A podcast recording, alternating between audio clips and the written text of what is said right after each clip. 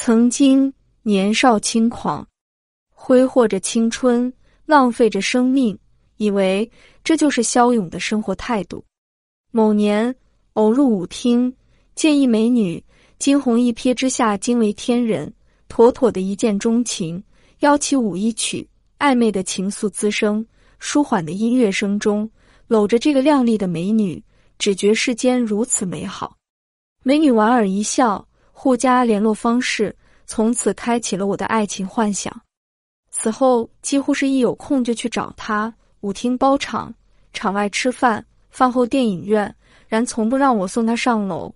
我觉本应如此，这是个纯洁的美好女子，虽误入风尘，但有着基本的操守，更是敬爱有加，时时呵护着她。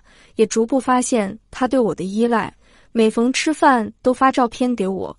冯焕庄总问我意见，冯妆容一缕缕问我喜好，生活中点滴小事总喜欢找我相助，能力范围之内我乐此不疲。不但日常嘘寒问暖，亦不时慷慨对他赠衣赠物。此情此景让我犹如古代风流才子，总喜欢在风尘女子身上挥洒才情，幻想某日拉她上岸，共享未来之美好生活。不知何时起。女神对我越来越冷淡，回我信息速度逐渐变慢，有时甚至直接不回。我开始焦虑，开始茶饭不思，开始夜不能寐，连生病去医院输液，输的都是想他的液。终于不堪相思之苦，必须找他开门见山的谈一谈。他说他忙没时间，我声嘶力竭，一定要找他，守在门口使他避无可避。只求一个明确的理由，他居然大发脾气，说不要我管，跟我无关。我苦苦哀求，然他甚是决绝，甩袖而去。回家后，我万念俱灰，身心疲惫，想来时间跟金钱都投入颇丰，就此了皆是在心有不甘，遂发信息表示重修就好，条件你开。不想发现信息都发不出去了，已被他拉黑了事。此际诸般诉苦，亲朋好友皆谓自古欢场无真爱，婊子岂能有情义？我不信，明明没看到他跟人出去啊！想来是自己实力或者魅力不够。但此时梦想破碎，一直无力回天。努力工作以疗伤，今年后事业略有小成，得遇良人婚配，一及往事，可笑当初太年轻。少年之荒唐，人皆有之。淡然一笑，早已释怀。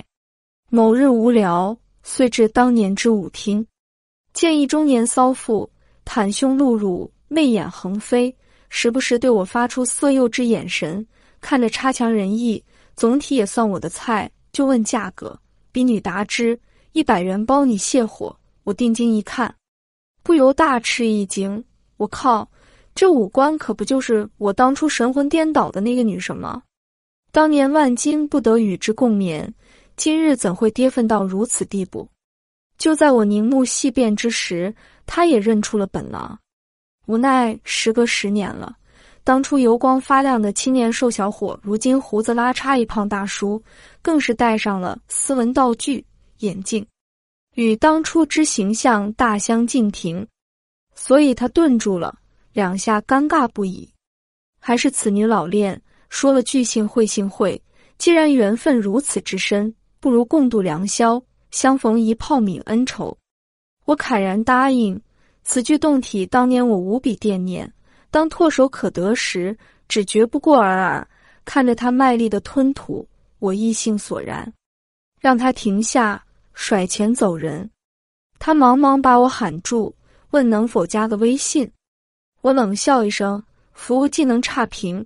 加个锤子！出门冷风一吹，头脑清楚。大神鲁迅的话语清晰入耳：世上本无女神，只因为一帮舔狗跪舔多了，也变成了女神。